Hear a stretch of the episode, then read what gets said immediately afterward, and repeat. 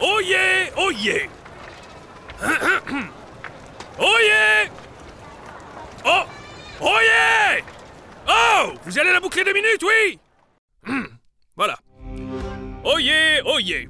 Écoutez bien, braves gens, demoiselles, demoiseaux, seigneurs et manants. Si vous aimez le Seigneur des Anneaux Game of Thrones, sauf la dernière saison, on est d'accord, elle était bien nulle, vous adorerez cette histoire parfois épique et parfois drôle. Assurons peut-être un peu, mais on va pas en chier une pendule. Euh, les rimes, c'est obligé? Non, parce que ça commence déjà à me faire chier là. Ah oui, oh mais c'est d'un pénible, mais d'un pénible. Chut, c'est bon cours, ça va. Ok, ok, très bien, on continue sans rime. Oh, y a pas à lire, les Pégus, ça a vraiment des goûts de chiottes.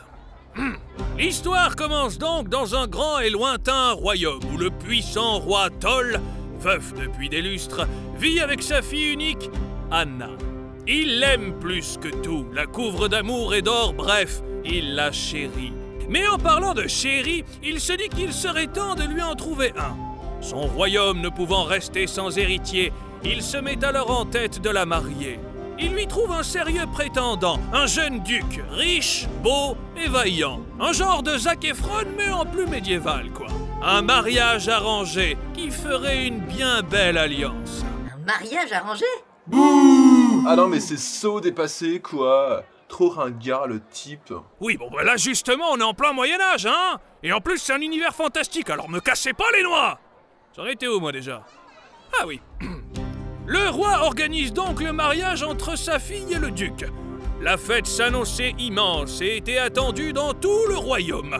Pour comparer, à côté la Coupe du Monde, c'est une kermesse. Seulement voilà, le malheur a frappé. Oui, enfin, n'en faites pas des caisses non plus, hein. je vous ai même pas encore dit ce qui s'était passé. Oh là là là, les gueux, ils ont vraiment de la compote à la place du cerveau. Donc, qu'est-ce que je disais?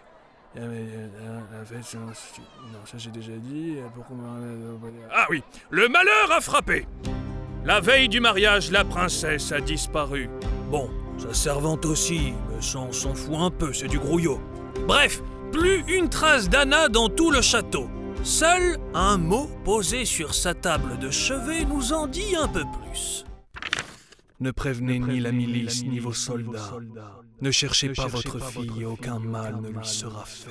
le genre de mot qui met pas la grosse ambiance dans le château, quoi.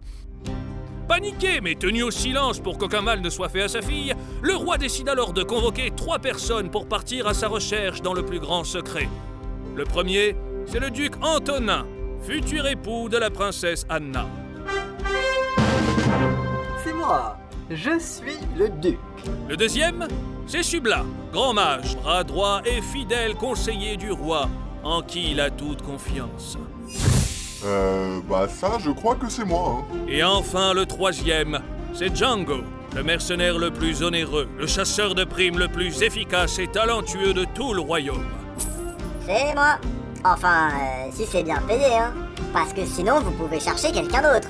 Après s'être entretenu avec chacun d'eux pour les mettre au parfum, le roi leur donne l'heure et le lieu de rendez-vous où nos trois héros vont se rencontrer pour la première fois et débuter leur périlleuse aventure. Mesdames, messieurs, mettez-vous à l'aise, servez-vous un truc à boire et augmentez un peu le volume. Bienvenue dans Anna Chronique.